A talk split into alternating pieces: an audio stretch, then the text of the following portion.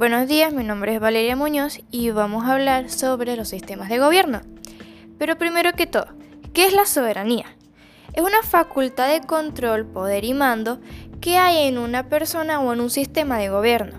Este concepto se origina desde la Edad Media cuando hubo una lucha entre los tres poderes, el Imperio Romano, los testaferros y la Iglesia. La soberanía se aplicaba en monarquías absolutas, pero residían en el Estado, o sea, el rey.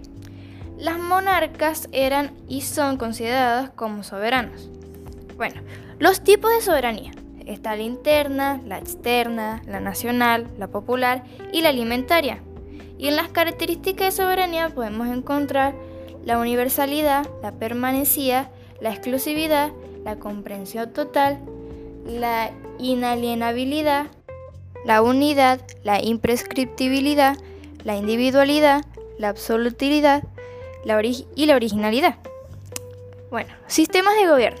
En Venezuela hay un sistema de gobierno que es administrado por un régimen presidencialista en el cual podemos observar las siguientes características.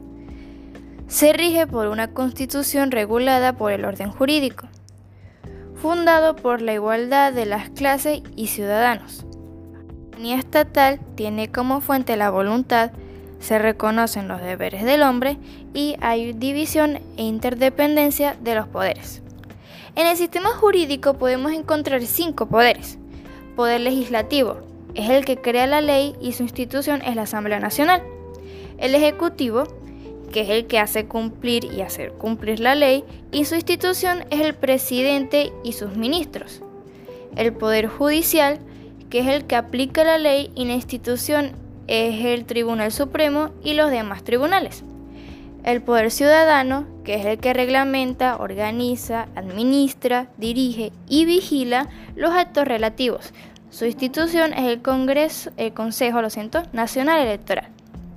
Y pues el electoral em, es el que previene, investiga y sanciona los hechos que atentan contra la ética pública y moral.